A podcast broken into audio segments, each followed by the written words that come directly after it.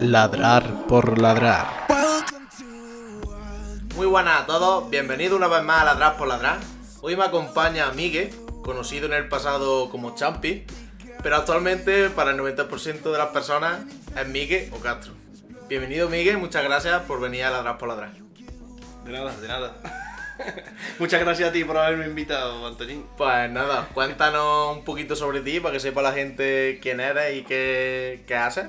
Bueno, lo del porcentaje de que me conoce tan poca gente por Champi, ahí yo creo que has patinado. ¿eh? Has patinado, ¿eh? Yo creo que eso, el SIS te, te lo corregiría. no, el SIS no, el INE. El INE te, te haría una corrección por, porque ese dato no estaba muy... Pero bueno, eh, ¿qué te cuento? No sé, ¿qué, ¿qué haces aquí? ¿Por qué crees que te he invitado? Pues porque soy un charlatán.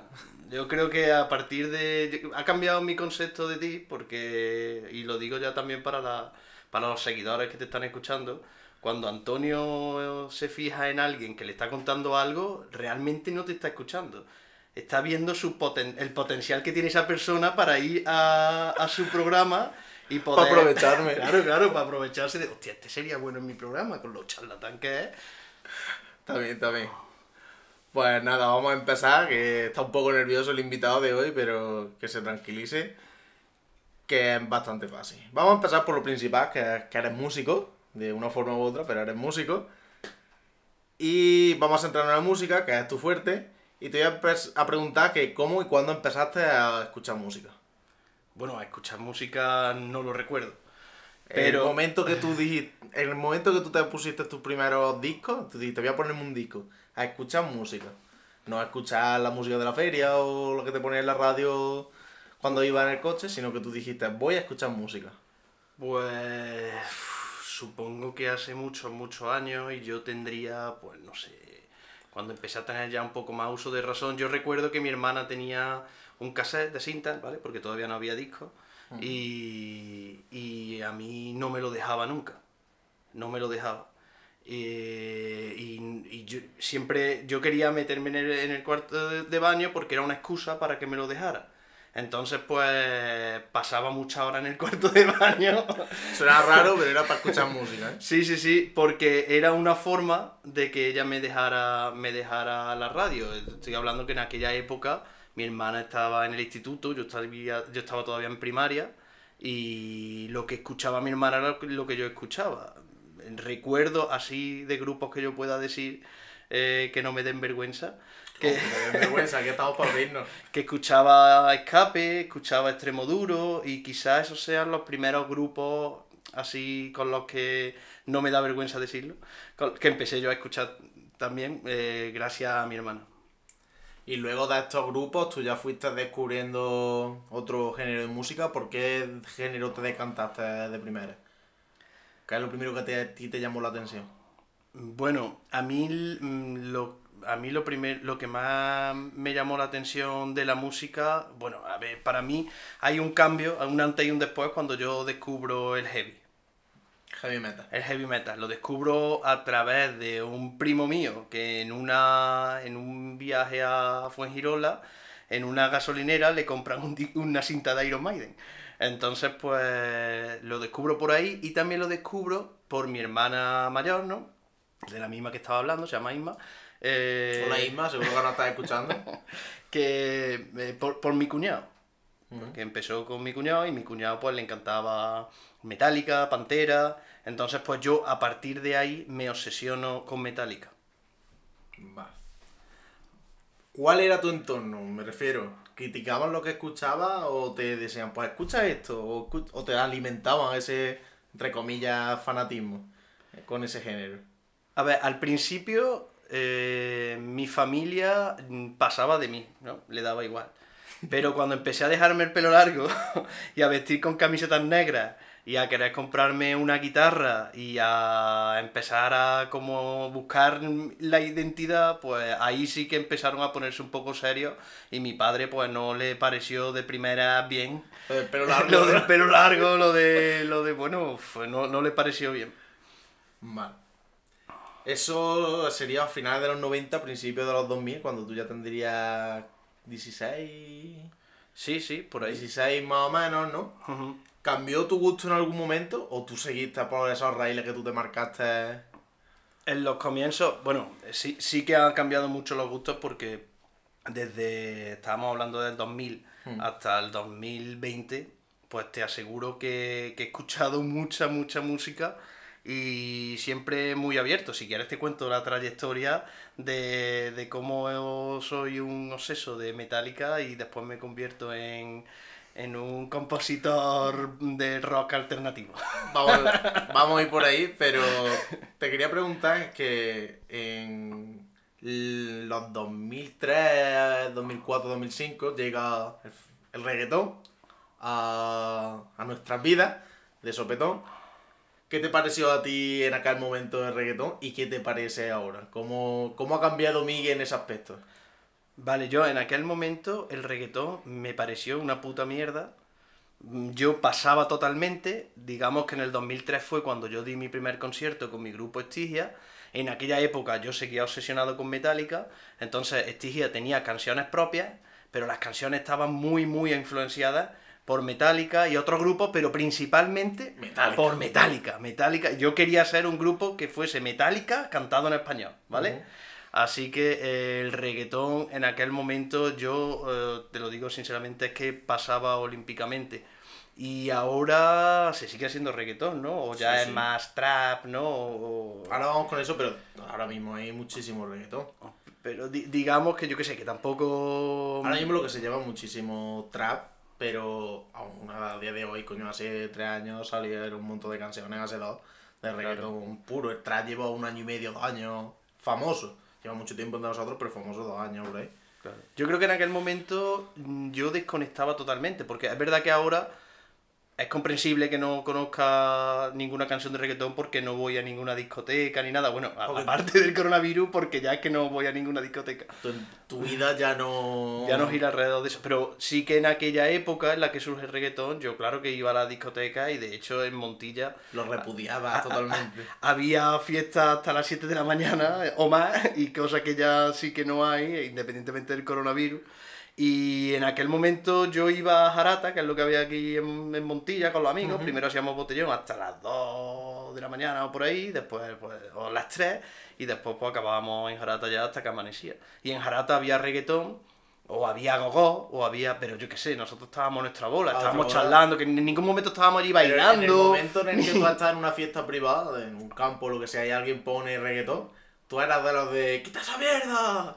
O, o pasaba olímpicamente y yo creo que con la edad todos, todos hemos pasado por esa época de quita esa mierda, eso no es música, eso no sé qué. Y ahora, eh, bueno, estás escuchando reggaetón, está sonando, pues da igual, Sí. incluso lo bailo si estoy de fiesta o lo que sea. Bueno, yo siempre he sido muy comprensible con, con los gustos de la gente y... Porque, no ha sido tan así, ¿no? no, porque como yo pretendía que a mí me entendieran Sí. y me respetaran eh, por cómo yo iba vestido, por lo que yo escuchaba y como yo en todas las fiestas siempre pues sonaban los grupos que me gustaban, pues también había que dejar un momento de la noche pues para que hubiese reggaetón y en fin, la fiesta se llevara. Pero yo afortunadamente, mi grupo de amigos éramos... estaba formado por... por... La creme de la creme. estaba formado por, por personas que a todos nos gustaba, No o a casi, a todos nos gustaba la música, pero éramos de tribus muy distintas, porque había gente que le encantaba el hip hop. Entonces, eh, en una fiesta nuestra, Podía escuchar hip hop, el mejor hip hop, podía escuchar el mejor, la mejor música electrónica, porque tenía, por ejemplo, mi colega Molón, que es que eso era la música electrónica, ah, y siempre yo recuerdo que no- los amigos nos reíamos mucho porque le preguntábamos, oye, este, ¿esto que está sonando qué es? Y él siempre te contestaba, eh, tío, ¿no conoces a no sé quién? Es uno de los mejores DJs. Siempre nos contestaba eso. ¿Y, ¿y este quién es? Tío, ¿no conoces a no sé quién? Es uno de los mejores DJs. Y todos eran uno de los Tú mejores viviste DJs. en su plenitud el breakbeat. También, también, también. Tú viviste en toda su plenitud el pastilleo, pastilleo, que a mí es una música que yo, yo no la viví tan de cerca, porque yo tenía, creo que tengo 5 años menos que tú, me parece, y me pilló un poco lejana, pero a mí me flipaba, en plan, yo no sé cómo puede imponer esto en una discoteca y que la gente no lo disfrute. No lo disfruté. No, sí. ¿Sabes qué pasa? Que yo aquellos, aquellos años los recuerdo con mucha nostalgia positiva. Porque, porque yo, si hablamos de Montilla, eh, tanto desde el ayuntamiento Mm. como desde los bares, discotecas que había en aquel momento, eh, apostaban más por distintos por, por- por distintos estilos, o sea que, que- que eran mucho más, arriesgaban mucho más a la hora de que hubiese conciertos pues, de música propia, que ahora es casi impensable, todo el mundo va a lo seguro. Venga, grupito de versiones que me llena el local de, treinta y pico, cuarenta y casi cincuenta, vamos a decir cuarentones. Sí. Eh, No te ofendas, Paco, no pasa nada. que se toman sus cubatas y aseguro la barra. Pues en aquel momento, o el ayuntamiento que dice, uh, en la feria no me complico.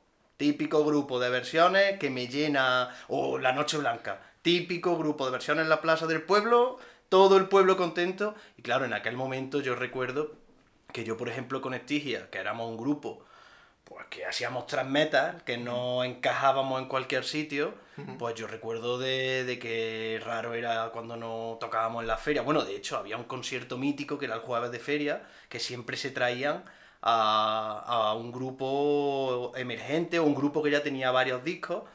Y, y todos los grupos de Montilla, que en aquella época pues hacíamos, hacíamos música, música propia, la mayoría, todos nos peleábamos por querer tocar ese día, porque de hecho el ayuntamiento ese día soltaba pasta. Y, Claro, entonces había una lista, claro, había una lista de espera para tocar ese día. Y yo recuerdo haber, vi- haber visto en Montilla que ha tocado, pues, que te digo yo, Boicot, eh, que ahora sería, no, comunista, no tocaría Sociedad Alcohólica, que ahora sería, no, etarra. Entonces hay ahora tanta gente que se echaría las manos a la cabeza Sí. con esos grupos y sin embargo en aquella época tocaban, si te gustaban ibas Y y si no. no te gustaban no ibas. Entonces pues yo qué sé, yo, he hecho- yo lo recuerdo esos años porque por eso, porque había más diversidad y, y no Más había... respeto entre... Claro, y más respeto entre, bueno, que te gusta el reggaetón, pues bueno, pobrecillo, hay que gente para todo. Y ya está. Pues vamos a entrar un poquito en el tema de Tigio, que creo que... No sé si es tu primer grupo que formas. Bueno, sí, antes de Estigia eh, no se puede llamar grupo. Había ahí... Amigos. Eh, un amigo mío, como me gustaba tanto Metallica, me dijo, hostia, pues, como el grupo que vas a montar al principio va a ser tan cutre, coño, llámale Chapa.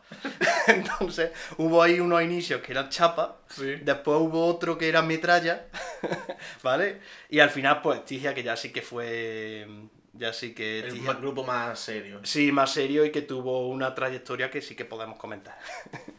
Pues cuéntanos un poquito de Tigio, cómo lo formaste y cómo saliste adelante. Bueno, Estigia surge de.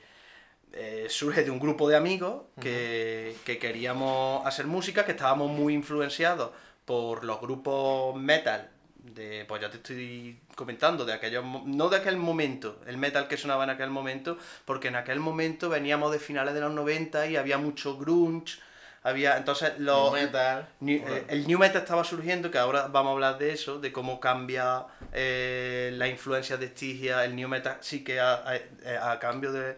A diferencia del reggaetón, el New Metal sí, Sí, sí nos influenció. Y en aquel momento pues veníamos de veníamos mucho de, de grupos de los 80. Grupos de, que si Manowar, Iron Maiden, Judas Priest, Heavy Clásico, o Megadeth, otras metas, eh, Metallica. Veníamos con esa influencia de los 80.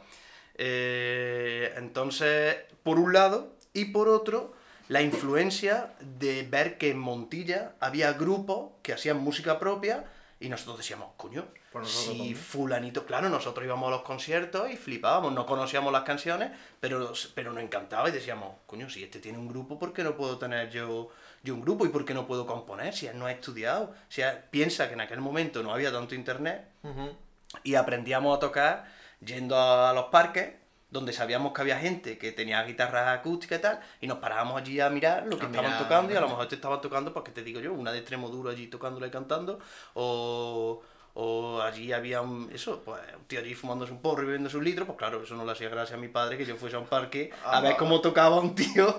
eh, Como si fumaba un porro que Claro, tocaba... claro, yo iba a verlo tocar, pero, mi padre decía, "Oh, pero este, si mañana es mi chiquillo el que se lo está fumando, ¿sabes? Así que... esos son los comienzos un poco de, de, de Estigia.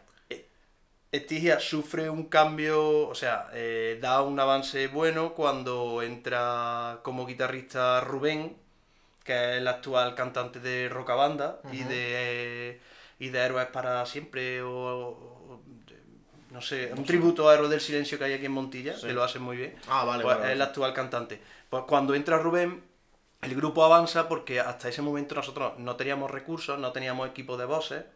Entonces, pues Iba a- íbamos, claro, A piñón. y, y él suma un equipo de voces. Entonces, a partir de ahí empezamos ya a componer en serio porque ya la, la letra sí suena y la voz sí pasa a ser Pues, eh, un instrumento. importante. Otro cambio importante es que en el 2002 nos mudamos, eh, estábamos ensayábamos en un campo que cuando llovía pues no podíamos llegar hasta ese campo, era un desastre.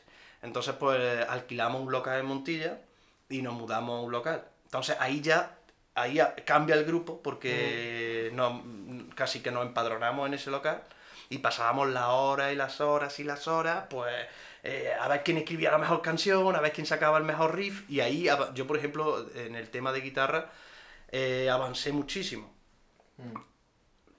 Madre mía, cómo me enrollo. Dale, dale, dale, sí, eso es lo importante, que To- nos cuentas cosas. Vale, todo eso estamos hablando eh, a principios del. O sea, en el 2003 que dimos nuestro primer concierto, en el 2004 volvemos a tocar, estábamos en el instituto, a nuestros conciertos venía muchísima gente porque. Hombre, yo sin, sin ir nunca a uno de vuestros conciertos, pues yo era un chico, yo tenía 12 años, por en 2005 tenía yo 13 años, yo era muy chico, pero cuando yo ya tenía 17, Estigia, Te sonaba, ¿no? me sonaba, yo sabía que era algo. Y eso estamos hablando de 2008-2009. Por esa época, que, ¿dónde estabas tú? En 2008-2009, Claro, pues, pero, pero primero te voy a hablar porque en el 2000, no sé si fue 2004, 2005, damos un concierto en Córdoba, en el Metal Lord, nos meten en un festival, en la que ahora es la sala M100, y, y nosotros flipamos, lo dimos todo. Pero, pero así, unos meneos de cabeza, vamos, íbamos, lo dimos todo en ese concierto. Pero eh, después leímos una crítica y, y esa crítica nos afectó mucho. Porque, porque no solo decían que nos parecíamos demasiado a Metallica, sino que es que encima decían que nos parecíamos a Ray de Lightning. Es que decían hasta el disco y todo. Hostia, y dijimos. "Uf". Ahí fue cuando nos planteamos, es que no podemos ser la copia de otro grupo. Entonces, eh, en ese momento están surgiendo eh, en la escena internacional grupos como System of Down, están surgiendo Slipknot, eh, Rammstein estaba dando fuerte, entonces sonidos mucho más pesados, Sí. menos, menos de lo que nosotros veníamos, que era el transmetas, que era como punky acelerado. eso es muy rápido, muy Claro, rápido, nosotros, entonces de buena primera, pues empiezan a sonar esos grupos que tienen mucha más producción y nosotros decimos, ostras, tenemos que, tenemos que cambiar. Y cambiamos.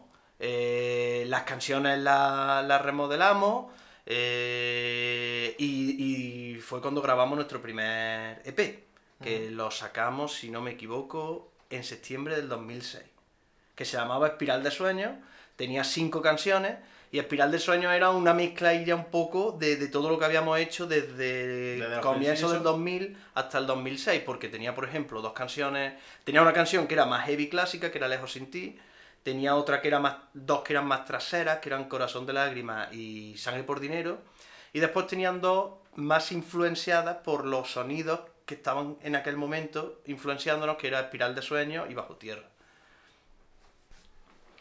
Y eso, entonces a partir del 2006, que es cuando nosotros sacamos Espiral de Sueños, es cuando, cuando empezamos a movernos para intentar pues dar, dar más conciertos. Ah, Porque vale. que nosotros queríamos presentar Espiral de Sueños y nos, sali- y nos salieron un montón de conciertos y fuimos allá donde nos llamaban, nosotros íbamos. A veces cobrábamos, otras veces no, pero sí que es verdad que, que estábamos consiguiendo pues que el grupo fuese...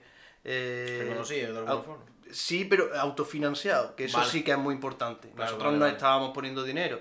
Siempre el Con grupo... el dinero de los conciertos, vosotros ibais... Claro, evidentemente no cobrábamos ningún sueldo, pero sí que teníamos dinero pues para, para, para todo, para gastos, para comer, para... Incluso en aquella época, eh, un buen amigo mío que es Manuel Hidalgo, que yo no sé si lo conoces, de la tienda Sube un Escalón, Sí. Pues Manolo, eh, que es otro heavy. Porque en aquel momento a nosotros nos gustaba mucho el heavy, nos gustaba mucho Estigia y tal, pero nosotros no teníamos ningún conocimiento de la escena metalera mm, que había ni en Córdoba, ni en Andalucía, ni en España. Sin embargo, Manolo sí. Manolo se movía con muchos grupos y Manolo fue el que empezó a, a, a apañarnos todos esos conciertos. Y para que veas, hasta Estigia llegó a pagarle eh, la factura de- del móvil. Porque en aquel momento no había llamada gratis ni nada, el Movistar te cobraba y punto. Entonces, pues nosotros empezamos a pagarle, y eso ahora sería impensable. O sea, tener una persona que está. Moviéndote. Yo qué sé, no sé, lo, lo veo. Y más un grupo de heavy. Y así, pues estamos unos años, digamos 2006, pues 2007, 2008, estamos dando, dando conciertos. Y el grupo empieza a estancarse poco a poco. Y aparte de que el grupo se estanca, eh, porque teníamos canciones para. Teníamos canciones para grabar un segundo EP, pero. Pero nosotros ya no queríamos un EP. Digamos que ahí un poco pues, por la juventud dijimos, no, no, no, nosotros tenemos que grabar un disco. Un disco entero. ¿Dónde vamos con un EP ahora? Eh, Mierdecilla. Entonces, porque en aquel momento, ahora sí que se llevan mucho los EPs, sí que se ha puesto de moda el single. Sí. Ahora Saca una canción. Nada más que saca singles, pero en aquel momento no, en aquel momento un EP era una maqueta. Y una maqueta era grupo maquetero. Nosotros queríamos tener un disco. Pues que sea importante. Claro, entonces, eh, ¿qué pasa? Pues que no teníamos canciones suficientes para grabar un disco. Y dijimos, pues tenemos que, que componer. Y paramos los conciertos y nos pusimos a componer. Y ahí el grupo Fue el desastre ya. fue el desastre ya. ¿Por qué? Porque eh, teníamos influencias muy distintas en aquel momento, el cantante le estaba tirando un poco por el rap, no, no teníamos claro qué es lo que realmente queríamos hacer. Entonces hay, hay un, un hecho que es el que hace ya que creo yo que Estigia se vaya un poco al carajo. Y es que buscando esa influencia, yo monto otro grupo con otra gente, Mm, tributo a Sepultura. Sí. ¿Vale? Pues porque yo creo que todos los músicos cada cierto tiempo eh, necesitan... Una dosis de. Eh, claro, de músicos, me refiero a músicos que compongan. Sí. Necesitan salirse un poco de las composiciones y tocar música de otros, porque es que así al final es como tú también consigues Claro. avanzar y coges te- influencia. te busca y Claro. encuentras. Entonces, pues montamos ese tributo que se llamaba Morbid Version, pero era conocido eh, coloquialmente como los Sepulpollas. Vale, vale. Así sí lo conozco yo. si no conoces, ¿no? Así sí lo conozco yo. Entonces, pues ese grupo vuelve de nuevo al trash ochentero, este del que te estoy hablando, de, de los comienzos de Estigia, porque claro, Sí. era Sepultura, y Sepultura es que es trash puro. Ah, me- De, de hecho, pues, pues bueno. Dale, dale, dale. le doy- Eh, digamos que esa influencia no solo de Sepultura, sino de los miembros de ese grupo, que es Ramón de Miguel, que yo no sé si lo conoces, Sí, sí, que es un, otro músico metalero de reconocido prestigio, eh, que ha tenido muchos proyectos y siempre también eh, de música propia, y Quique, que era eh, también, no sé si lo conoces, era cantante, cantante y compositor también de Arcada, o sea, el, el no me líder de, Arcada. Pues cuando empiezas a tocar con otra gente y te das cuenta de otro tipo de organización, otro, te das cuenta que, que, que, que, que era un- una, nos organizábamos fatal. Izquierda Unida, por así decirlo. yo qué sé, yo qué sé, pero no había por dónde, por dónde cogerlo. Entonces fue cuando, cuando ya Tienes que tomar una decisión. tomamos una decisión y, me, y yo siempre me arrepentiré de esa decisión que tomé. Porque en vez de disolver Estigia, Te fuiste y lo dejaste. Dejaste el grupo. No, ¿En e- marzo? eché a dos colegas. Hostia. ¿Vale? Peor. Peor, claro, peor. peor. Yo siempre me arrepentiré de, de ese, de, esa, de ese momento porque yo recuerdo que, claro, la influencia de Sepultura y de otros grupos, el tocar con Ramón, con Quique, con Ver, esas conversaciones musicales que piensan como... Pues de, ahí de buena primera a mí me surge un montón de ideas, un montón de composiciones, un montón de riffs de guitarra. Yo en aquel momento ya estaba estudiando en Jaén, entonces en Jaén Más estaba yo, claro, más allí gente. solo, claro, yo allí solo en el piso, pues, pues, yo compongo lo más grande. Sin embargo, esas composiciones en Estigia, con la gente que estaban, no, No tenía tenía cabida. lugar. Entonces, la decisión habría sido, se disuelve Estigia y se monta otro grupo con los que quedamos y metemos a nuevos. Y no que pues le- los invitamos prácticamente a que se fuesen porque el, el problema en aquel momento sí que eran, eran ellos dos. Entonces, pues eso. Ahora mismo te arrepientes, pero que en aquel momento creíste que era Claro, la decisión acertada. Eso son decisiones que se toman y hay que. Y ahí viene, y ahí es la, la última etapa de, de Estigia, que yo pienso que, que es una etapa dorada, porque Rubén es cuando ya Rubén no cantaba, y Rubén, Rubén, que cante, Rubén, que no, que yo no canto, que tal, que yo no tengo voz, que sí, y siempre incitándolo a cantar y no quería cantar, hasta que un día, él pasaba muchas horas también en el local de, de, de ensayo y él también tenía equipo para grabar y tal, hasta que un día me enseña una de mis canciones que he compuesto, con la letra, con el ritmo, con todo, pero cantada por él. Flipaste. Y le dije, ya, ya está, ya tenemos cantante, Flipaste. ya tenemos cantante. Y así comienza una nueva, digamos, etapa Etapa del grupo. del grupo en el que sacamos, no se puede llamar ni EP porque tiene solo dos canciones, sería una demo, Una demo. que Son.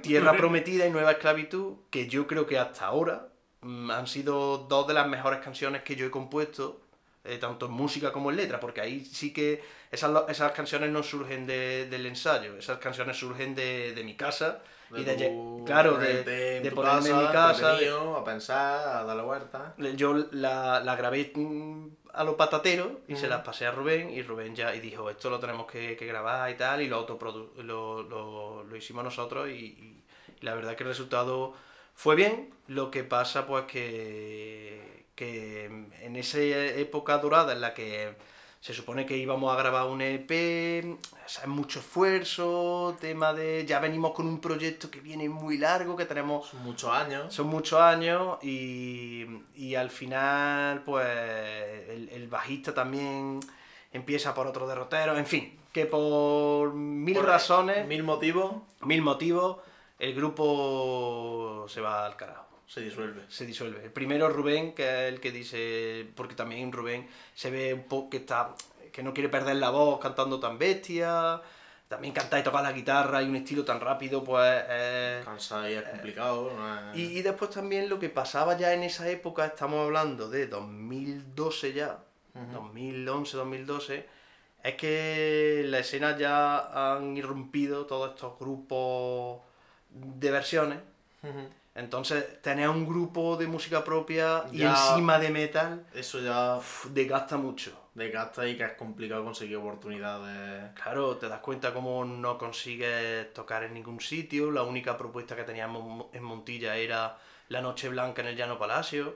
Y claro, pierde un poco la esencia del metal, que te lo imaginas más, o en una sala y la gente dándolo todo. Te voy a interrumpir porque por esa época recuerdo que se formó la Asociación de Derechos Sonoros, que es la ACD, la ACDS, ¿no? ¿Era? Sí, sí, Asociación Cultural de Derechos Sonoros. Que era una nave alquilada por los socios de, que- de esa asociación, donde daban conciertos, y que eso, yo, para mí, eso fue una salvación. Yo cuando conocí aquello fui de cabeza. Y duró dos años, me parece. Sí, creo que duró un poco más de dos años, pero sí, por ahí. y medio, Por ahí, por ahí, sí, porque eso sí que era. Yo también eso- participé mucho en la asociación y de hecho Rosa, mi mujer, era la secretaria y eso sí que fue también un desgaste ahí de una lucha ahí por la música que. Digamos que esa asociación surge de músicos que, está, que estamos un poco cansados de que no se nos valore, porque estamos hablando de este momento en el que todos estos grupos de música propia empezamos a tener cada vez menos oportunidades, la gente te dice, vale, ven a tocar y te invito a una cerveza, perdona. No sé, eh, es todo un poco, ya no solo lo de las salas, porque el de la sala te invita a una cerveza, pero porque seguramente no gane para pagarte. Para pagarte. Que, que no es que sean ellos... Sí, sí, que, no, que no los es que ellos malos. no quieran, es que no pueden. Claro, no hay público y dices, bueno, vale, entiendo que el sector privado, la sala y tal, pues no apuesten por algo que es deficitario.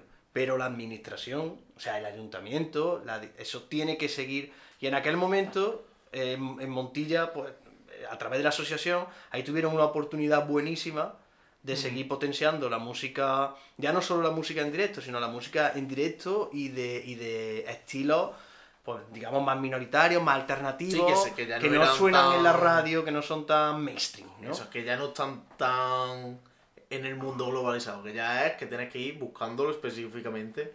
Claro, ese y sin embargo, pues se dejó pasar esa oportunidad. También eran un- unos años que veníamos de la crisis financiera, había mucha gente sin trabajo, no podíamos estar eh, soportando tener una sala de conciertos como era la CDS mm, deficitaria, porque es que al final sí, es que era eso, deficitaria. un pozo sin fondo. Sí, sí, sí. Y allí es que han pasado grupos de toda Andalucía, incluso grupos de Madrid, pero... pero Yo, yo allí, yo iba cada viernes, iba seguro. Los viernes iba a ser, yo era salir del instituto, comer merendar, no sé qué, con los amigos y a la asociación. Ujú. Y allí hasta que no echase. Y ya, bueno, el sábado también había tema.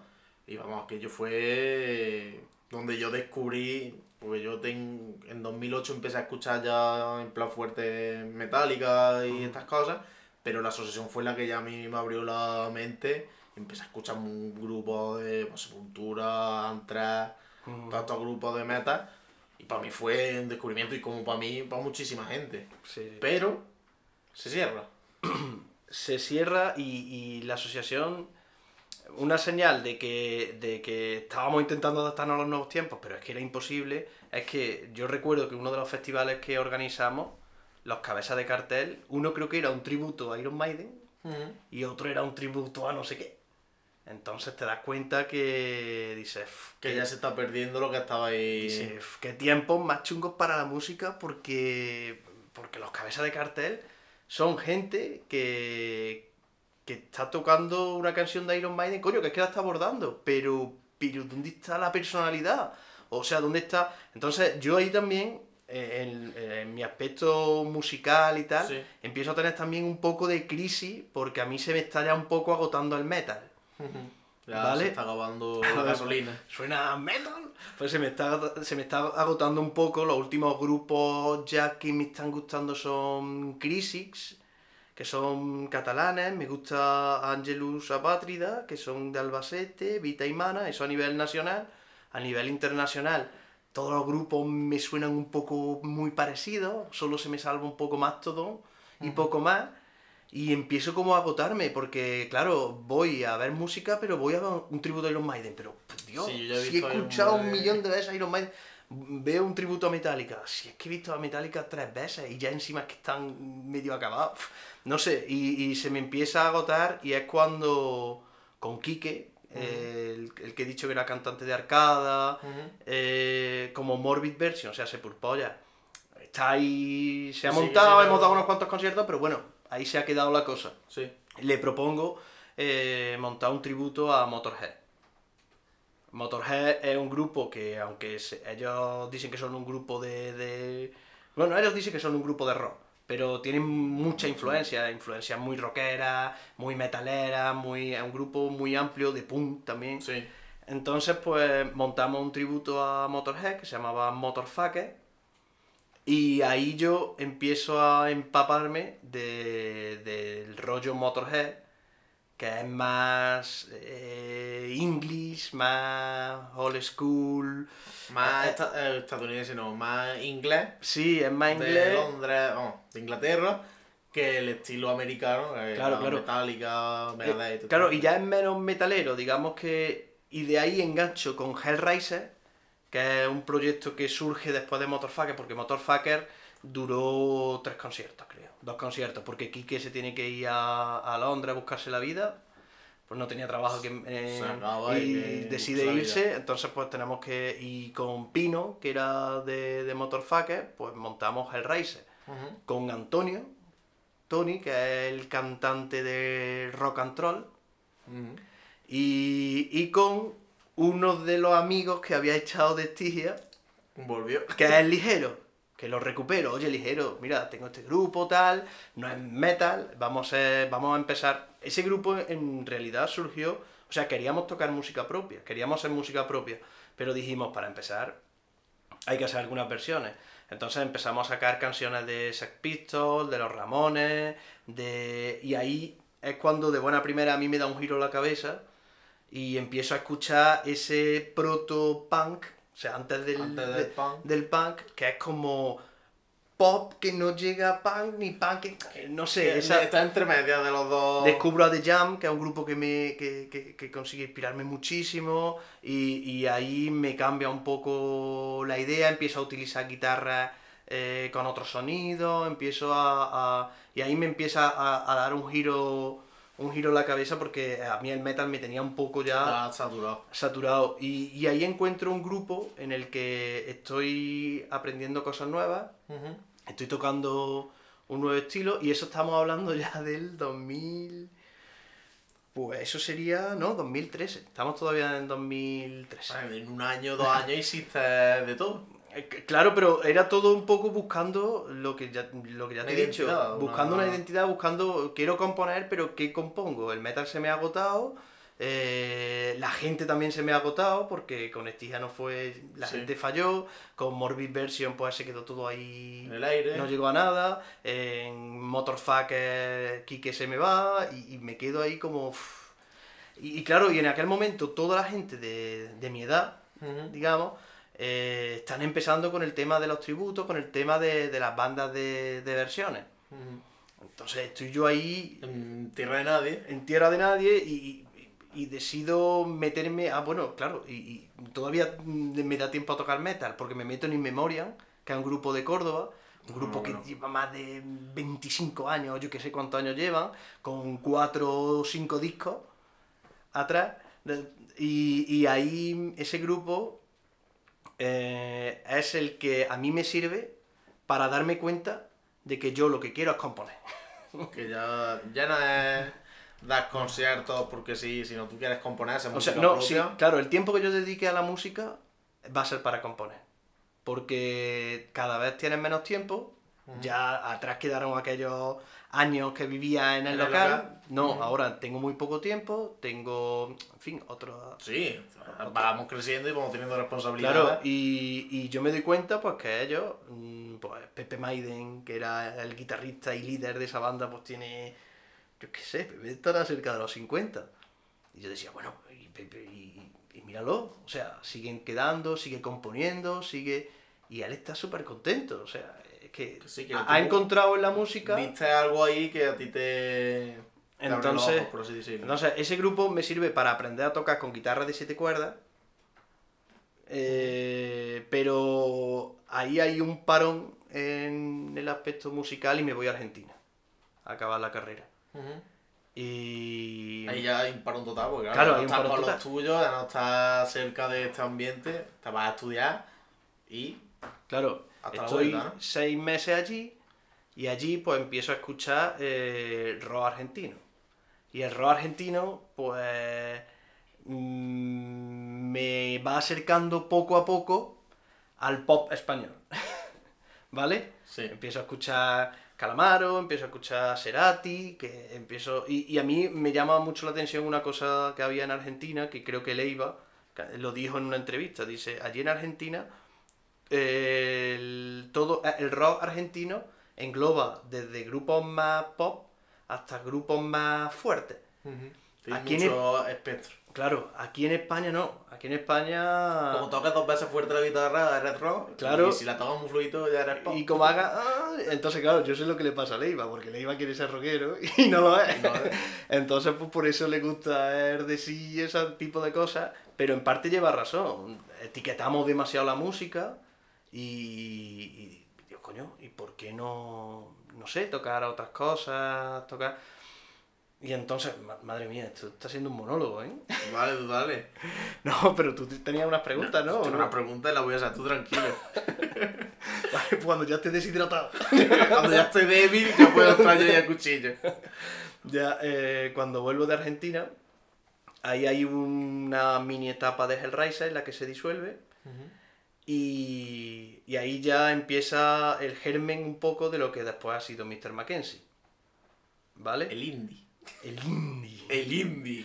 El indie. Es que el mal llamado indie. El ¿eh? mal llamado hay Que, indie. hay que decirlo todo, ¿eh? Porque, porque Estigia, si, si nos paramos a pensar Es que, indie. que, no, que nos autoproducíamos y Eso todo es eso, indie. de alguna forma era independiente. Pero bueno, aquí en España indie se le llama a, a esta música pop que se ha puesto de moda, que los indie no puede, no sé. No se puede poner de moda porque es indie. No sé, entramos ahí en unos debates. En el- etiquetamos demasiadas cosas, como he dicho antes. Pero entra en una época en la que buscas otro, otro estilo, otro, otras vertientes de la música. Y que yo, gracias a ti, porque yo desconocía totalmente este estilo de música, y a Paco, porque lo ponía durante todo el día allí en el departamento, descubro esta música mal llamada indie. ¿Cómo? ¿Y por qué surge esta vertiente? Que ya la he explicado porque necesita nada. ¿Cómo surge? ¿Cómo esta idea de Mr. Mackenzie, cómo surge? Bueno, es que realmente al final Mr. Mackenzie se va un poco de las manos, ¿no? Porque yo nunca que... Al final hemos terminado... Bueno, ahora lo nuevo es un poco distinto, me gusta más, pero el primer EP hay que reconocer que es bastante popero y que, y que yo a priori, en aquel momento, Sí. yo no quería ser algo tan popero. Después me he sentido muy bien eh, componiendo, escribiendo canciones, porque por ejemplo la letra de Decidido, que es del primer EP, la escribí yo, la progresión de acordes de Última vez también, el bosque también, pero, pero bueno, eh, y, y el grupo, el Mr. Mackenzie surge de un resquicio de Hellraiser, ahí nos quedamos, de Hellraiser nos quedamos Antonio, Antonio, oye, eh, vamos a seguir teniendo algo, ¿no? Y llamo al Río, a Sergio Río. Oye, Río, ¿te quieres meter en un grupo de... ¿Rock de... alternativo? No, no. en un grupo de... ¿Cómo lo engañaste? Un, un grupo acústico. ¿Cómo lo engañaste? Un grupo acústico.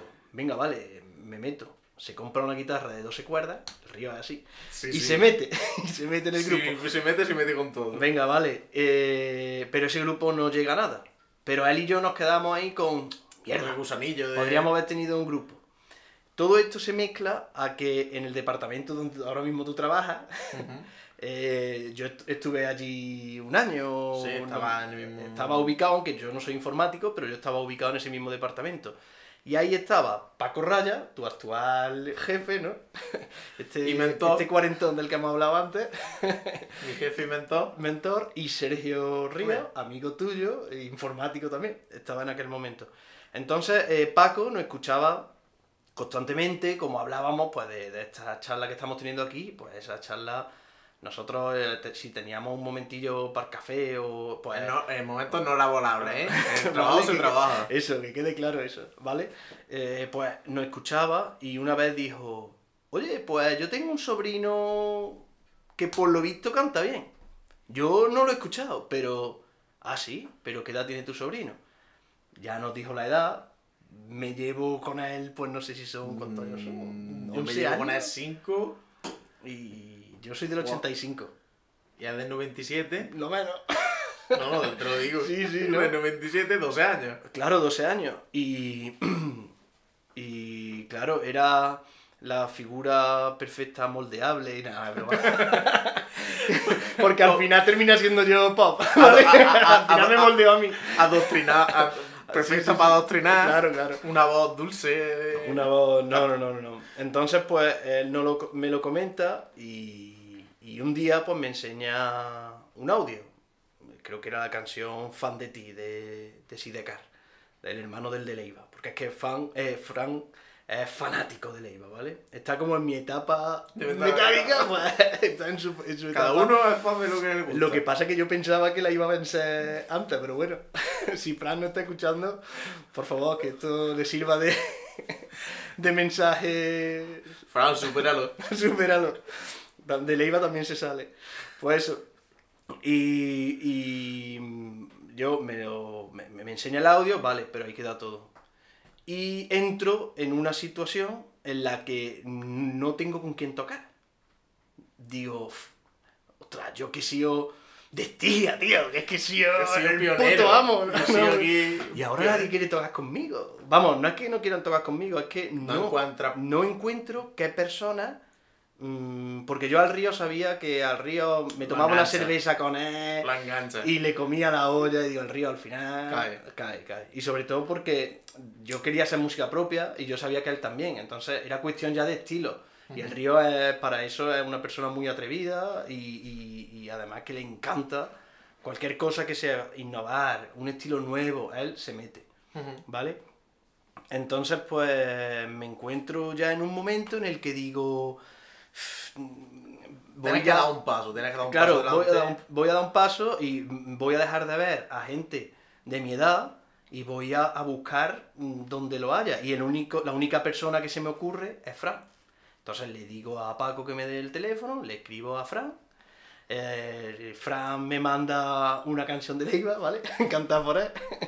no podía ser de otra manera. Y quedo con él. En el local de, y, y flipa. Tío, un local, una batería, un no sé qué, él flipa. Y, y le cuento, pues, qué me gustaría hacer. Le digo, pues mira, a mí me gustaría hacer música propia. Pero, pues bueno, tenemos, tengo estas dificultades de que no tenemos... Tú quieres empezar conmigo. Porque Sacamos, Mr. Mackenzie empieza tocando versiones. empezamos tocando versiones, claro. Sacamos primero unas canciones, nos vamos conociendo y tal. Y así fue como empieza Mr. Mackenzie. Empezamos a quedar en el salón de mi casa, Fran y yo, y sacamos pues canciones, yo para tenerlo contento, pues sacamos unas cuantas de Leiva eh, y yo le paso una lista de reproducción que le pongo de nombre Mr. Mackenzie a la lista de reproducción. No he escuchado yo esa lista. Donde, ah, sí. Joder, macho, pues, voy a meter una canción de, de Mr. Mackenzie por ahí entre esa, entre esa lista a ver si suben la escucha. no, pues, no, pero no era el primero que me lo dice. No, no, esa lista he escuchado. Esa sí Así escuchada, ¿no? Pues se la paso a Fran y ahí pues hay grupos principalmente en castellano porque había que empezar. Yo intento, eh, dentro de lo que a él le gusta, pues intento hacer una lista que yo sepa, o sea, que voy a ir al grano. O sea, si a Fran le gusta Leiva, no le puedo llegar con Fran Ferdinand o, o con los Strug o con grupos internacionales. No, voy a ir a lo suave, a lo... Vamos, a lo suave. A lo, Lo seguro. más cercano, lo más Y le paso pues a Super Submarina, le paso Isal, le paso Vetusta Morla, le paso y le digo, mira, todos estos grupos que no salen en Operación Triunfo ni, ni salen en, Hasta en ahora. la radio, claro, hasta ahora. Hasta en aquel momento estaban surgiendo, pero, Sí. pero, Bueno, pero no. Morla tenía ya 20 años. Sí, sí, eh. sí, pero no eran tan como son ahora. Es No, que ahora era son- mainstream. Es que ahora ya, claro, es que Ahora Vetusta Morla, Isa, eso es... Claro, es lo más grande, pero vamos, lo más grande, que son grupos ya. sí, sí, muy como- reconocido. Y que se pueden permitir pues llenar palacios de deportes. Bueno, Vetusta Morla, yo estuve viéndolo en la de presentación del último disco este en, en Madrid, el 23 de junio, como la canción, lo tenían los tíos todo pensado. Ese día vamos a presentarlo en Madrid y vamos a poner una canción, el último disco, que se llame 23 de junio. Eso fue más que un festival, ¿eh? Nosotros, pensando que era un concierto normal, nos quedamos en la, en la puerta bebiendo cerveza y tal. La gente entraba, la gente entraba, la gente entraba, y cuando fuimos a entrar, es que no se veía. Nosotros estábamos ¿Tan lejos? tal. Pero es que estábamos lejos, en serio, ¿eh? De, de- del técnico. Porque detrás del técnico Sí. había otra pantalla para la gente que estábamos detrás. O sea, yo, al fondo, al fondo, al fondo se veía el escenario, que no se veían ni los músicos, estaban ellos tocando y, de- y detrás del técnico había una pantalla y ahí estaba yo viendo que estamos un concierto de mierda. Vamos, un concierto. El concierto Eso fue fue el concierto, claro, pero yo no lo disfruté. Claro, claro. Por eso después fui a la Serquía y ahí me... Ahí ya te desplayaste. Ahí, ahí, ya sí que lo viví. Bueno, a lo que voy, le paso las canciones a Fran y Fran empieza a escucharlas, a Fran le gusta y empezamos a sacar canciones, canciones de ese, de ese palo. ¿Qué pasa? Pues que eh, Hellraiser tiene concedido un local del ayuntamiento, ¿vale? Lo que pasa en estas casas. Pero Hellraiser está prácticamente disuelto. Yo no le voy a decir a esta gente, vamos a juntarnos, damos un... Porque tiene concedido un local del ayuntamiento y mínimo tenemos que dar un concierto. Madre mía, esto no lo debería yo decir. tú, no me metes en la cárcel, ¿eh? No lo debería yo decir de aquí. No, porque, a ver, el No, local... pero pasa, ha habido grupos que yo estaba apuntado en un local y yo no fui al local. Fue otro en sustitución No, yo, mía. yo te tengo que reconocer que los- yo he tenido dos locales cedidos, uno de Estigia y después otro para Hellraiser, y en ambos se han utilizado. No, no, sí, el, el local este que yo estaba apuntado se utilizó, pero no por mí. Vale, vale, vale. Hizo con otras Sí, personas porque, me con- sustituy- porque yo me salí del grupo y me sustituyeron. Entonces, ¿qué pasa? Pues que... yo estuve un se- año como pro- propietario, entre comillas, de ese local. que yo le digo a Fran, Fran, para nosotros poder montarnos un grupo necesitamos un local. Este local, eh, ahora mismo lo tienes Hellraiser, pero necesitamos dar un concierto para que el ayuntamiento nos lo siga concediendo durante, porque tenemos que dar un concierto gratuito para el ayuntamiento al año.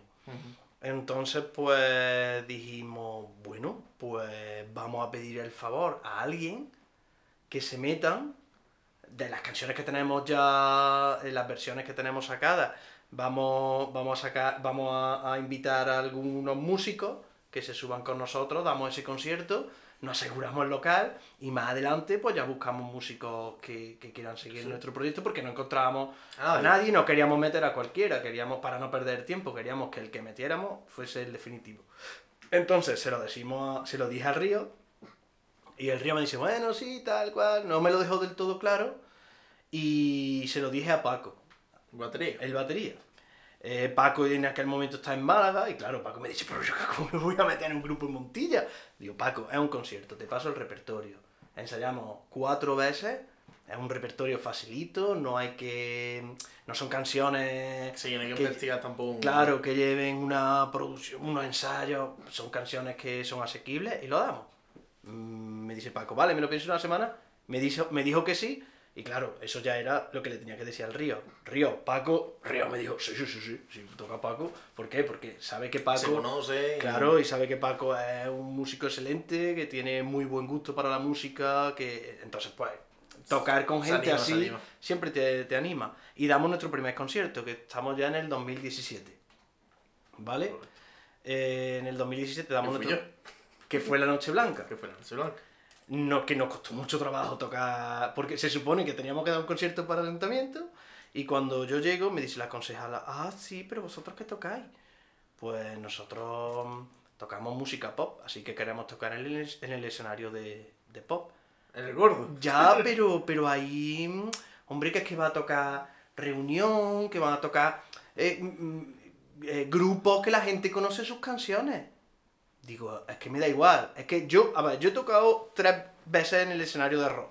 Y no me importa, el escenario de rock me flipa, me encanta. Pero no es la Eso sí, que voy a tocar. Yo no me voy a subir a tocar Isal al escenario donde he tocado con Estigia y donde he tocado con Hellraiser. Es que no tiene sentido ninguno. Di- Digo, no, digo, porque, por- porque la- no, no sé, a ver, me da igual lo que diga la- lo que piense la gente, pero, pero yo pensaría, este tío es bipolar. O sea, hace unos años tocaba ahí metaleo, después ha ahora- tocado punky y ahora le da por el pop, pero, pero- pero bueno, te- Sí, sí. Que... entonces ah, no tenía sentido. Entonces al final, después de varias charlas, nos dice, venga, vale, toca ahí en el escenario de pop. Y, y tocamos, y la verdad pues que fue... La gente, es verdad que era muy tarde, la gente había bebido. No, a ver, yo recuerdo ese concierto y fue la polla. Yo me lo pasé como un enano. Y mira que yo esas canciones no las conocía tantísimo, que yo llevaba cuatro meses en, en Rioma y llevaba cuatro meses escuchando esas canciones. Que fue cuando Paco me las puso una y otra vez, una y otra vez, otra vez. Escúchala, escúchala, No, no, las ponía para él, pero claro, yo estaba allí. Y yo las conocía cuatro meses, pero fue un concertazo, estuvo guapísimo. Claro, pero es que tienes que tener en cuenta que, que esas canciones son canciones que están... mm, Porque igual que en cada momento hay una tendencia y hay, eh, pues en, en este momento, o por lo menos antes del coronavirus, eh, A.0, antes del coronavirus, eh, la tendencia era los festivales. Festivales, festivales. Entonces, esas canciones están orientadas a que la gente, eh, en un festival, la gente está sobreestimulada. Está viendo Por tantos sea. grupos a la vez, por lo que sea. Por lo que sea. Sí, sí, sí, pero, pero es que a mí, a mí yo tengo serias críticas con los festivales porque me parecen un poco que se estaban convirtiendo en parques de atracciones. en. En fe- y- donde la música pasaba ya a Al segundo, plano, o a, o a Era, tercero. Va a emborracharte mientras hay alguien tocando de fondo. Entonces esas canciones funcionan también en directo porque están pensadas en la era del festival. ¿vale? Entonces nosotros después Mr. Mackenzie ha ido Por otro derrotero. ha ido por otros derroteros porque realmente... Pero bueno, eso es verdad que esas canciones sirvieron para... Sí, para animaros a seguir, a formar definitivamente Mr. Mackenzie, que salga su primer EP En en 2019. 2018, ¿no? No, 2019. 19, en marzo, en febrero. No, No. eh, en mayo. Bueno, pero en febrero ya tocaba ahí algo, ¿no? Sí, en febrero fue cuando dimos nuestro... Bueno, a todo esto nosotros eh, a partir de ahí empezamos ya cada uno a componer por su cuenta, pero no es hasta 2018, o sea, todo final de 2017, damos algún concierto, o fue creo que dimos un benéfico. benéfico. No, no, en feria no llegamos a tocar. Eh, el otro año, en feria, en 2018. No, no, no, en feria no, ¿no? no, llegamos a tocar. También hay otra, pero es que no quiero criticar más a los políticos, entonces mejor lo dejamos. Vale, vale, vale. Eh, y también el- nos llamaron para el pregón de feria que también tampoco tocamos, pero bueno, que no vamos a criticar aquí, Vale, ¿eh? vale. no vamos a ser nada enemigos, ¿vale? No ha pasado nada. no pasa nada. Entonces dedicamos todo 2018 a componer. Solo dimos un concierto en el Dos Gardenias de versiones en acústico que fue para nosotros autofinanciarnos, para sacar unas poquitas de pelas porque estábamos viendo que esas canciones que estábamos componiendo las queríamos grabar y, que y- y la íbamos a, nece- íbamos a necesitar dinero. Entonces dimos ese concierto, con ese dinero fue con el que después pagamos la grabación de introspección, que lo grabamos en Coffee Studio, que es un estudio de aquí de Montilla, de un colega, de Bellillo, que es batería de los caos sulfúricos. Y, y es, es lo que estabas comentando antes. En febrero de 2019 es cuando damos nuestro primer concierto de música propia. ¿Vale?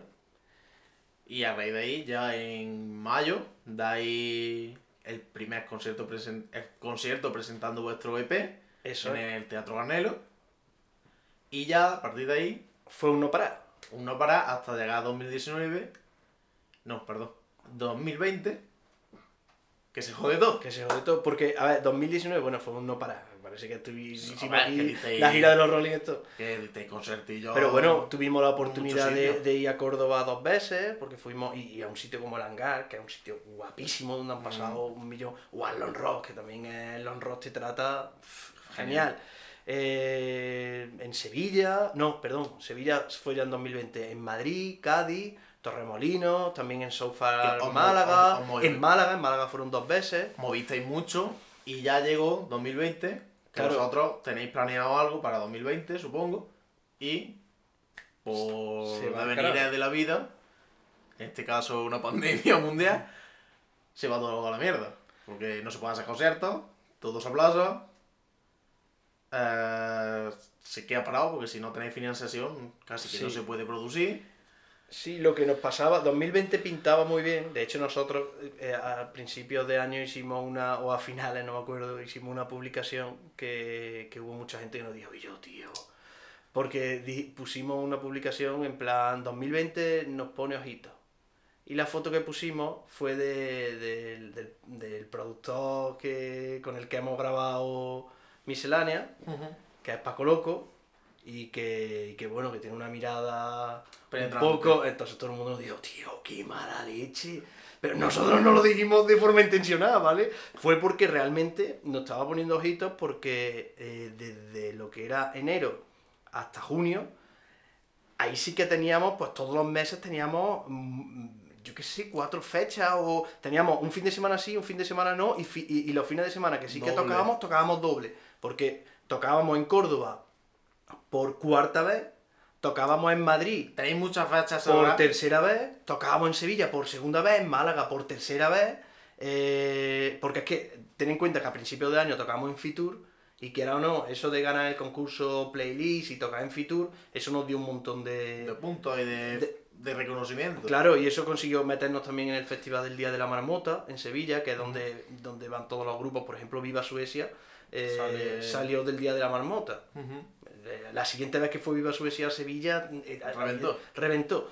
Entonces, pues nos consiguió meter en el Día de la Marmota, que abrimos, eh, tocamos los primeros a las dos y media de la mañana a la, a una, pero, pero estuvo genial el festival. Entonces se nos jode todo. Se nos jode con la pandemia. Se os jode a Nosotros vosotros y se os jode a todo el mundo. el disco lo teníamos grabado, pensábamos eh, hacer las copias con el dinero de, de De estos conciertos, conciertos. claro. Pero claro, no tenemos conciertos. Y dijimos, bueno, pues ya está, lo posponemos.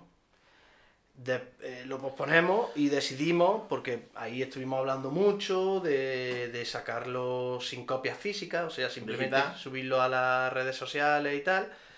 Pero, pero al final eran tiempos malos, la gente estaba con la pandemia que no cagaba y era vimos que no era el momento de, de subirlo, que al final lo hemos subido en el peor, vamos, en el peor. ¿Qué más da? Habéis subido un EP, ¿no? Sí, sí, sí. Ahora lo vamos a sacar, sí, pero subido ahora mismo un... el single, el el adelanto, single. Y ahora vais a subir el EP entero, ¿no? el viernes que viene. El viernes que viene. No, no, perdón, sí, pasó mañana. Sí, eso es. El viernes es, que el viene, que es 27 de... 27 de noviembre de 2020. Entonces, el futuro ahora mismo estáis parados porque tampoco sabemos esto cuándo va a abrirse, Claro. ¿no? El futuro ahora mismo es componer. Claro, ahora tenéis mucho tiempo para esto. Preparar temas para... Es componer, lo que pasa es que también lo tenemos chungo porque con esto de los cierres perimetrales, pues... eh, No se puede mover entre provincias. Claro. Pablo está en Málaga, ¿no? Sí, Matías está en Sevilla y Fran está aquí. Fran está en Montilla, pero claro, es verdad. Sí, claro, no puede... Es dificultoso, es dificultosa la situación.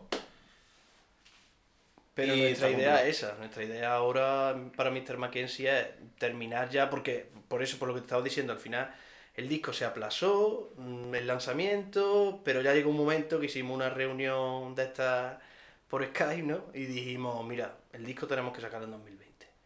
LP, porque lleva grabado desde diciembre de 2019 y no tiene sentido seguir. Además, eh, Sergio Río decide dejar el grupo eh, durante, Y justo metéis en medio del estado de alarma de, de- de abril, de marzo, abril, por ahí, no lo, no lo dice. Y, y claro, eh, él había grabado ese, ese EP, no tenía sentido seguir aplazándolo, claro, sobre todo porque eh, en el grupo entra Mati y, y. Mati pues, también querrá participar en canciones y tal, entonces la- se trata de cerrar esa etapa Y empezar una nueva con empezar una nuevo. nueva. Pues hasta aquí la historia musical de, de Miguel. Que yo voy a seguir preguntándote cositas. Ahora que lo tengo ya cansado, ya está tirado en la silla, ya lo tengo débil. Y te voy a preguntar por si vas a adoctrinar a tu niño, porque has sido padre, para que escuche lo que tú quieras o lo vas a dejar libre. Vas a decirle, no, no toma esto, toma un poquito de metálica, o toma un poquito de esto. O vas a dejar que el niño investigue por su cuenta. ¿Cómo no, no, va? no, no, yo le voy a poner mucha música, eso está clarísimo. No, no desde Luego el que punto de- investigue, ¿no? Claro, claro, no desde el punto de vista de adoctrinar. De hecho, ya eh, le pongo música. Porque lo que pasa que, bueno, a no ser que sea en el coche, que son para trayectos cortos y eso, que, que a lo mejor llevo, pues bueno, ahora llevo. Me cansé del metal, pero ahora llevo más todo en el coche, ¿vale? El chiquillo acelerado. Y- no, no, el chiqui- la cosa es que, que empieza a mover el bracito y tal, la reacción es buena. Pero en mi casa, pues sí que le pongo mucho David Bowie, le pongo los Beatles, le pongo cosas que Tú le vas a son- ir a- enseñando música, porque te lo digo porque hay mucha gente que sus niños no le... No es que no les ponga, sino que no le presta atención a esa faceta Ujú. cultural de su hijo y que el niño pues ya encontrará, pero hay otros que dicen, pues mira, a mí me gusta que escuche, mi padre me ponía Joaquín Sabina, Ujú. 24-7, yo tengo la voz de Joaquín Sabina metida en la cabeza. Me ponía leño, me ponía... ¿Cómo se llama? El de Bienvenido. Miguel Río. Miguel Río. Me ponía toda esta gente. Luego yo ya me moví por el pop y ya descubrí Metallica, Motorhead y todo eso, pero eso fue ya descubrimiento. Pero mi padre se preocupó de que escuchase lo que a él le gustaba porque le hacía ilusión escuchar canciones conmigo. Claro. Pero hay otros que pasan totalmente.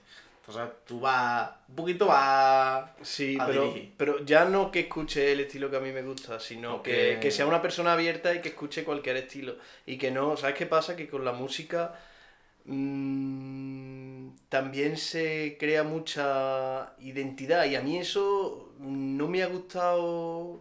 A ver, ¿cómo me explico?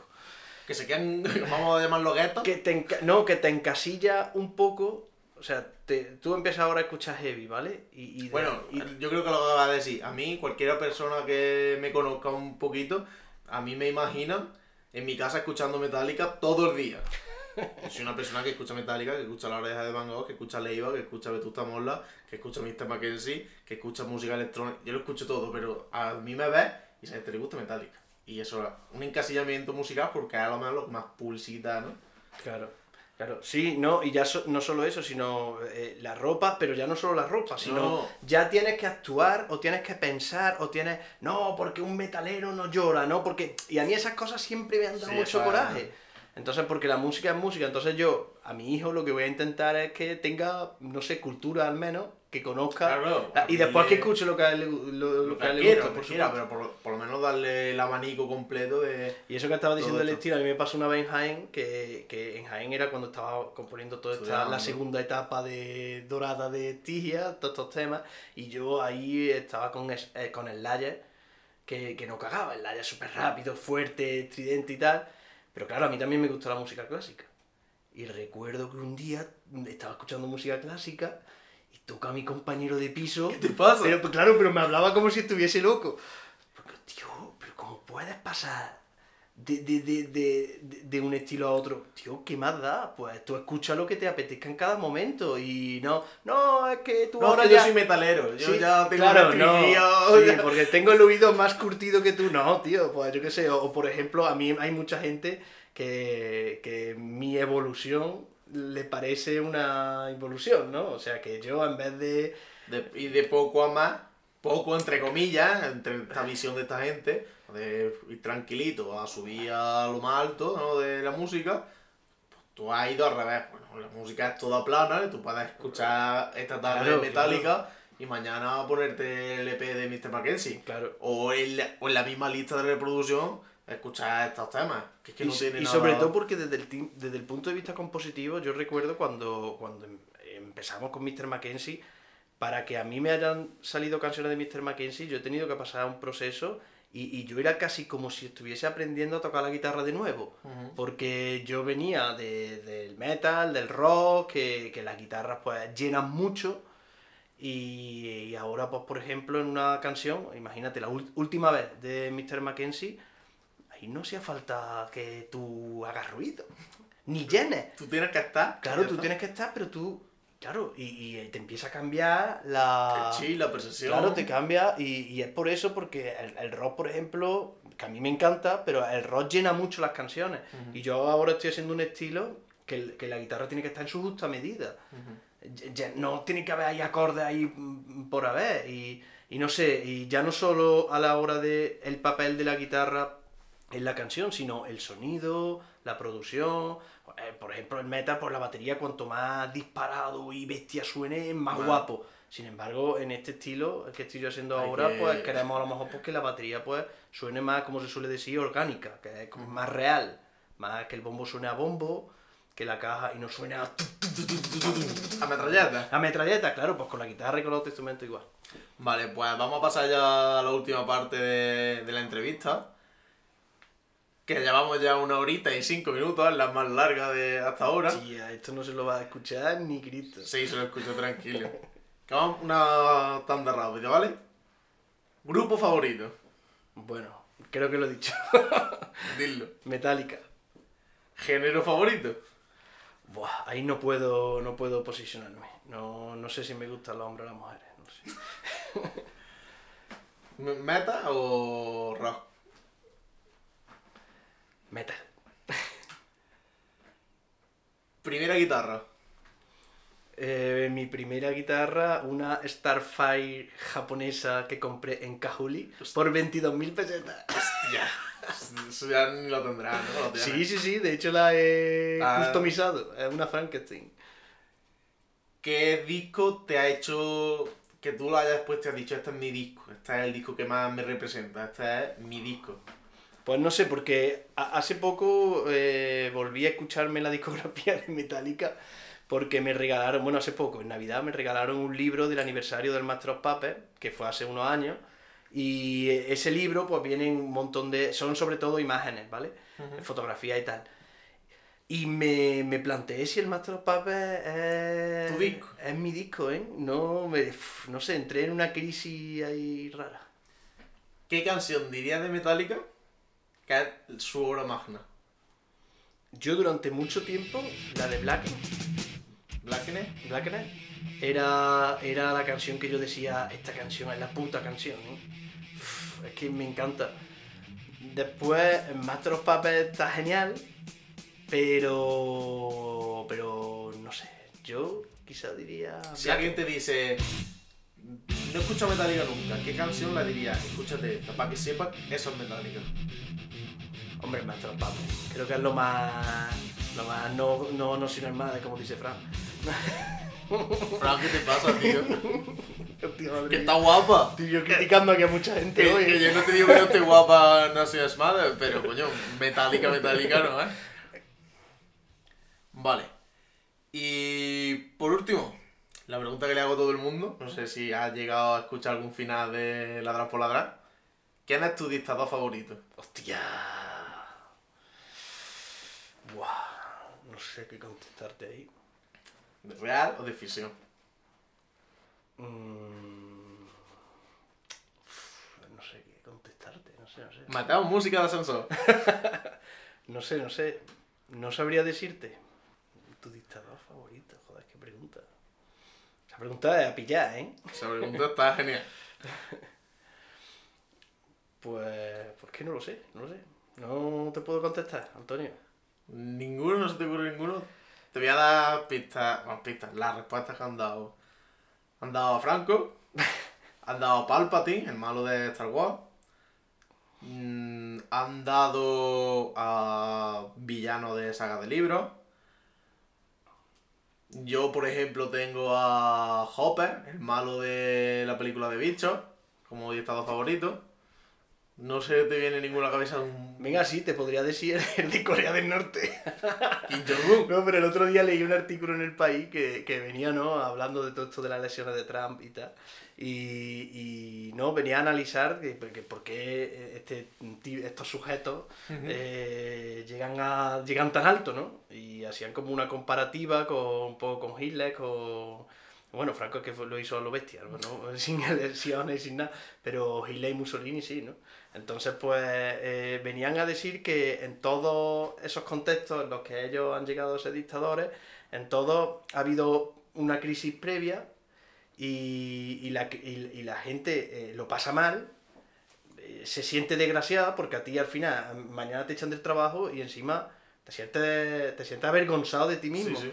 Entonces, eh, este tipo de dictadores son tan, tan vergonzosos por- porque se ven como tan...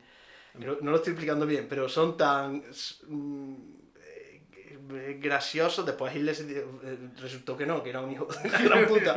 Como Trump, pero no, pero... eh, Y la gente llega a, a A sentirse empatizar. más, claro, llegan a empatizar él. más que por ejemplo Hillary Clinton, que era como una triunfadora americana, pues da igual que sea del Partido Demócrata, pues que, que la clase obrera pues no se va a sentir identificada contigo. Eso sí, con el otro, aunque sea más forrado que Hillary Clinton, pero es un... Acurrante. Claro, es un luchador, peleón, toca huevo ese, pues con ese me siento, pues... Pues ya por finalizar, lo primero es que te promociones tú un poquito. Bueno, antes de eso, perdón, que me hagas tú una pregunta, la que quieras. La que si te la he dicho, si no te la he dicho, cualquier pregunta. Te cuál tampoco. Espérate, pues te podría preguntar algo de algún... algo a pillar, ¿no? Venga, ¿qué te puedo preguntar, Antonio? Si es que ¿ves? me tenía que haber pasado el guion. Claro, sí, Y que no, no. La cosa es que os escucháis ladrar por ladrar de mí. Ladrar- Venga, te voy a preguntar una fácil, ¿por qué se llama ladrar por ladrar? Pues se llama Ladrar por Ladrar por el programa Hablar por Hablar de Sí, la sí, radio. Sí, sí. Yo estaba buscando un nombre para un podcast, bueno, un tal show y demás, y dije, a mí lo que más me gusta es quejarme y criticar. Que eso normalmente se suele decir que estás ladrando, ¿no? No ladres tanto. Sí, sí, sí. Pues rápidamente la, se hizo yo conexión y dije, hostia, pues ladrar por ladrar. Y, y ahí se ha quedado. Me gusta mucho el nombre. Estaba- Enhorabuena. Gracias, gracias. Pues nada, ya por terminar, quiero que te promociones un poquito porque tenéis single nuevo. Di tus redes, so- las redes sociales de Mr. Mackenzie o las tuyas si quieres decirlas. Bueno, Mr. Mackenzie lanzamos eh, nuestro e- segundo EP que se, vaya- que se llama Miscelánea el próximo viernes 27. En este momento está Para qué, que es el, anticipo de, de Miscelánea. Y bueno, yo invito a todos los seguidores de, de Antonio a que nos le den una escucha. Y, y bueno, y dentro de una semana pues también tendremos el disco en formato físico, que lo vamos a vender, eh, lo vamos a poner en muchos sitios de venta. En Montilla, como Ámbar, como Nude, como Rioma Casa, como Frutería, la que está al lado del Paraíso, como En Bellido, como lo vamos a poner en muchos sitios, ¿vale? Por Para que la gente no diga, "Uf, es que me pilla mal Nude, ¿vale? Es que la corredera no se puede entrar con co- coche. Eso, eso. No, no, no. Ahora ya puedes comprarlo. Te vas a comprarte un negrito y allí está. Y el está el, Mr. Lado embellido, Mr. Mackenzie Dick. Pues muy bien, muchas gracias por haber venido. Yo creo que ha sido una charla muy interesante sobre la música en Montilla, porque tú nos dejas ser parte de la música en Montilla. Y espero que a nuestros oyentes les haya gustado. Es largo, pero merece muchísimo la pena porque es, como digo, conocer parte de, de la música en Montilla. Y nada más, yo soy Mr. Smoking, nos vemos en la próxima. Chao, chao.